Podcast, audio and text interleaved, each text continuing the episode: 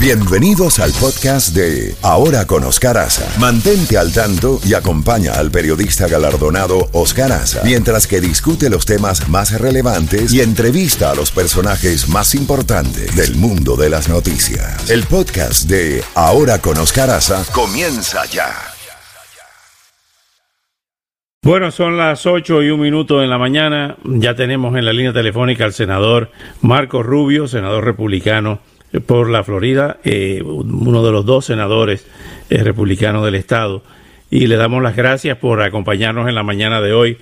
Bueno, senador, entramos ya en la recta final a 81 días de las elecciones, con las convenciones ya iniciadas anoche por parte del Partido Demócrata y la próxima semana la convención republicana, que son pura formalidad porque se reelige, eh, o sea, va a la reelección el presidente Trump. Ahora bien, de todo lo que se ha estado planteando en medio de esta pandemia, eh, de la crisis financiera, de todos los problemas que sabemos, ¿cuál diría usted que es la prioridad de la administración en caso de ser eh, eh, reelecta el 3 de noviembre de este año? ¿Va a ser un gobierno em, igual o cree que va, se van a producir cambios, por lo menos en, la, en el tema de la política exterior? Buenos días y bienvenido. Bueno, gracias, Oscar. Yo creo que obviamente hasta que se resuelva el, tema de la pandemia, esa será la prioridad de cualquier administración, pero incluso esta, yo creo que este es un tema obviamente que está afectando todo aspecto de nuestra vida y que todavía no hemos visto todo el daño que va a hacer, lo estamos viendo a diario. Así que eso tiene que seguir siendo, porque creo que quien sea presidente en enero del año que viene, esto va a existir todavía, no vamos a tener esto solucionado todavía. Yo creo que obviamente a largo plazo la prioridad tiene que ser ajustar la política de este país a una nueva realidad mundial, una nueva realidad mundial económica en la cual vivimos en tiempos muy distintos ahora, donde mucha de la capacidad industrial de este país se ha abandonado. Eh, hubo este pensamiento que íbamos a ser un país que solamente iba a crear productos de, tecnología, pero perdimos o estamos perdiendo eh, la habilidad de construir y fabricar eh, productos. Y no y si abandonas ese, esa, esa capacidad, y se lo das a los chinos, por ejemplo, no solamente vas a perder empleo, que es devastador, ¿no? Para una comunidad que pierde esa factoría. Uno bien se acuerda cuando Hialeah tenía factoría. Y eso casi ni existe aquí o en cualquier otra parte del país, en muchas industrias. Pero también no solamente se, se, pierden los empleos, sino también se pierde algo muy importante para la seguridad nacional de un país y es la habilidad de producir sus propios productos en un momento de crisis, como bien vimos durante el principio de esta pandemia Así que eso va a tener que seguir siendo una prioridad y, obviamente en términos de, política del exterior, los temas de China van a ser predominantes para futuras administraciones y creo que el presidente Trump lo ha hecho bien, lo ha hecho bien sobre ese tema y eso va a seguir siendo, pero también nuevas amenazas de Irán, de, la amenaza que siguen de terroristas, la amenaza rusa, la amenaza de Corea del Norte, estas son amenazas que hay que seguir enfrentando.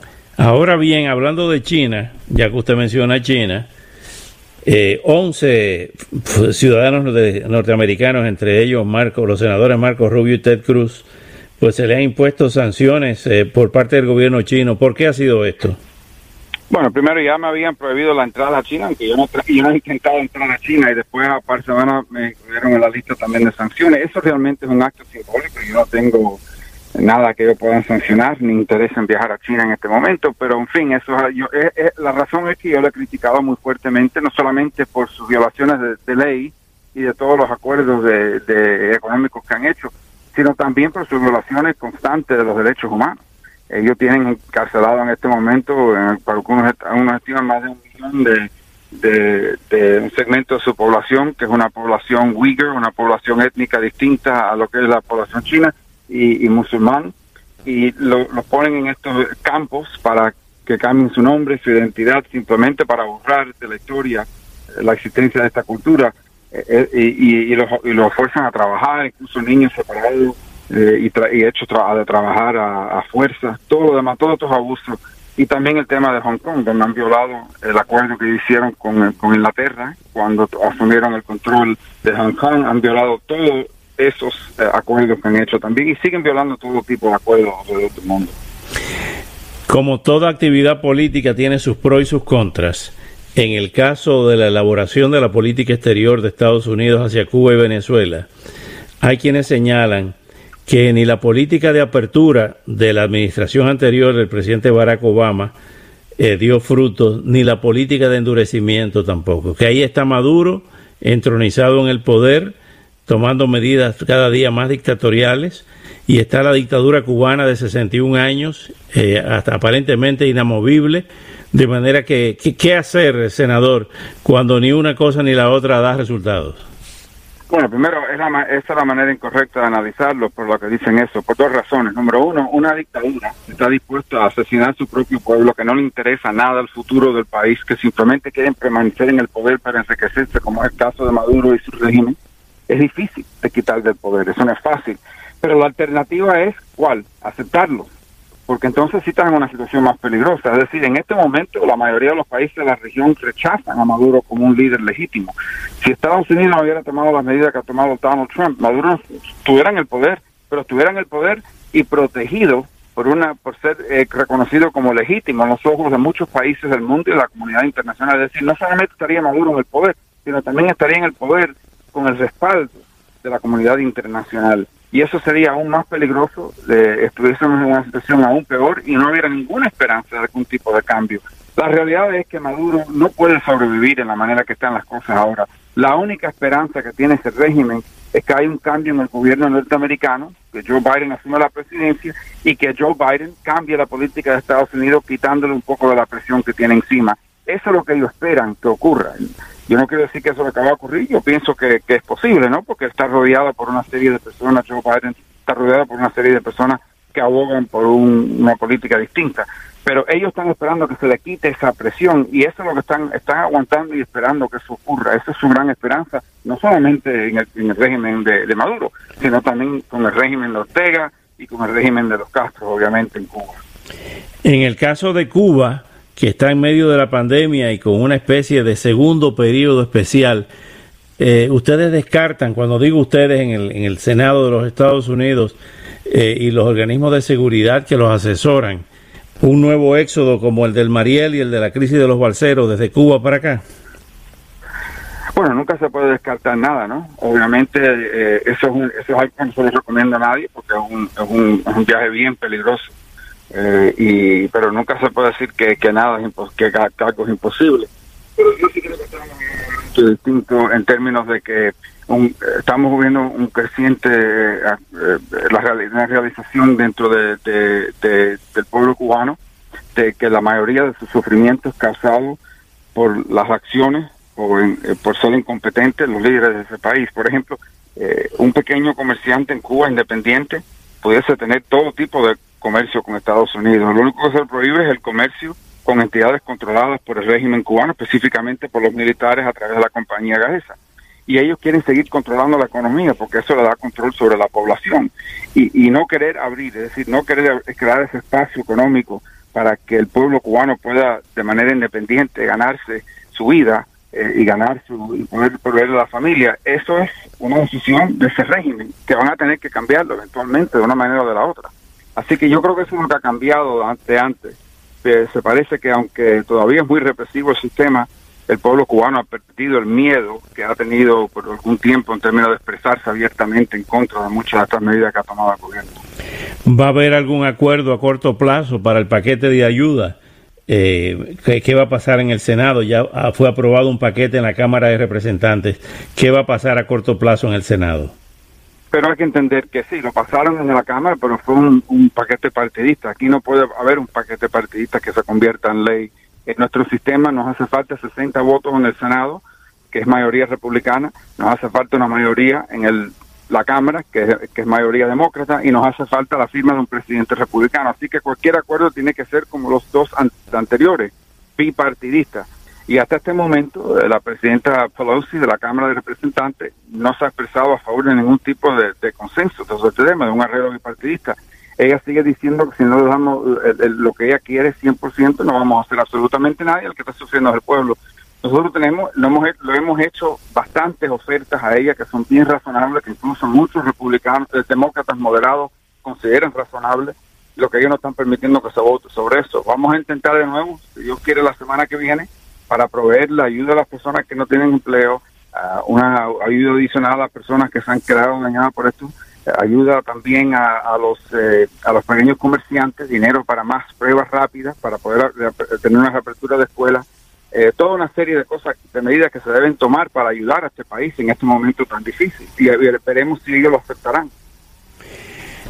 hoy hay elecciones primarias en el condado y em, llamó la atención de que eh, un senador eh, de la República, como es Marco Rubio, eh, uno de los dos senadores que tiene el Estado, viniera a hacer campaña por un candidato, uno de los candidatos en, el condado. Llama la atención que una figura de, su calibre haya venido a hacer campaña aquí al condado de, Miami-Dade.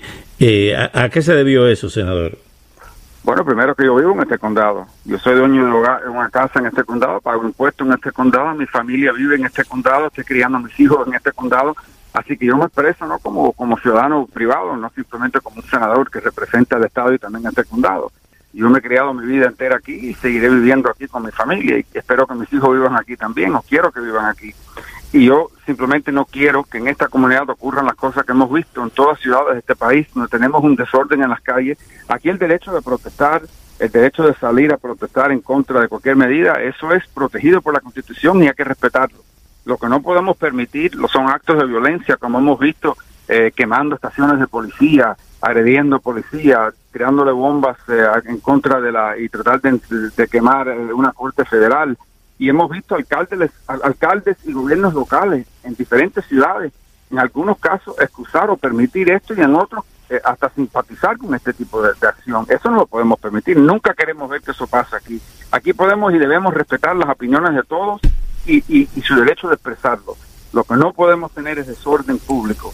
Y el único que yo sé que no, va, a aumentar impuestos y que no va a permitir ese tipo de desorden, el único candidato que yo tengo 100% confianza que no va a permitir eso se llama Esteban y por eso le pido a todos que no han votado que salgan hoy a votar, es el último día de la votación, no se queden en casa, porque como, como hemos visto durante esta época, los gobiernos locales son sumamente importantes y tienen un impacto directo e inmediato sobre la vida de las personas. ¿Cuál es el próximo tema en agenda en el Senado de los Estados Unidos, además del paquete de ayuda? Bueno, ese es el tema primordial, sin duda. Obviamente el Senado tiene la obligación adicional de, confirmar las personas eh, nombradas por el presidente. Tenemos, por ejemplo, uno de los nuestros, Carlos Trujillo, que ya está listo para una votación para convertirse en el subsecretario de Estado por, por el, el, área del, del, el hemisferio occidental. América del occidente, ajá, occidental entonces por eso eh, creo que eso es una eso es un nombramiento bien importante. Y hay como también varios jueces y todo lo demás. Eso es algo que no recibe mucha atención pero es importante para el futuro de este país. Y obviamente no queda mucho tiempo. Tenemos elecciones en noviembre quiere decir que en octubre no va a haber mucha sesión. Regresaremos posiblemente la semana que viene para votar sobre un paquete de ayuda que si Dios quiere tenga apoyo bipartidista veremos. Eh, ayuda eh, yo específicamente como presidente del comité de, de, de asuntos de pequeños comercios eh, fui el que patrociné el primer proyecto y queremos hacer otra ayuda, como hemos visto muchos pequeños comerciantes sufrir muchísimo durante esta época y también los empleos en esas compañías desaparecer, hay que ayudar y, yo creo que eso va a dominar el resto del año. Senador Marco Rubio, como siempre, muchísimas gracias. Si tiene algo más que agregar, por favor, adelante. Con relación al coronavirus, la eh, científica, la señora Burks, dijo que eh, no deberíamos descartar imitar a Italia, que cerró totalmente el país y miren cómo bajó la curva. ¿Estaría usted de acuerdo con un cierre, aunque sea por un par de semanas, de toda actividad, eh, en el caso nuestro del, del, estado de la Florida, para bajar la pandemia? Bueno, desde el punto de vista científico, es lógico. Desde el punto de vista de la realidad, eso es imposible. En este país no hay apoyo para eso, ya las personas han sufrido muchísimo. esto no se trata de los grandes capitanes, de, las corporaciones, los millonarios siguen siendo millonarios. El que está sufriendo cada vez que se cierra algo que hizo las personas que están perdiendo su trabajo, su empleo, eh, la manera de darle ayuda a su propia familia, de, proveer a su propia familia. Yo no creo que eso sea posible. Lo que sí tenemos que seguir haciendo lo que estamos haciendo ahora y hemos visto eso en las cifras que han seguido mejorando en la Florida. Tenemos que seguir eso. No podemos regresar. Nos tuvimos en mayo y junio que pensábamos que todavía se había vencido y vimos cómo regresó y el problema que ha quedado durante el verano. Así que es importante que las personas sigan haciendo lo que están haciendo ahora. Sabemos lo que hay que hacer. y protegernos hasta que exista esa vacuna que nos quite esto de encima. Senador Marco Rubio, como siempre, muchas gracias por estos minutos y hasta una próxima oportunidad. Muchas gracias, Oscar, y que no se olviden de ir a votar hoy les pido que voten por Esteban Bobo. Muchas gracias. ok, ok, Marco Rubio. Eh, 8 y 16 minutos.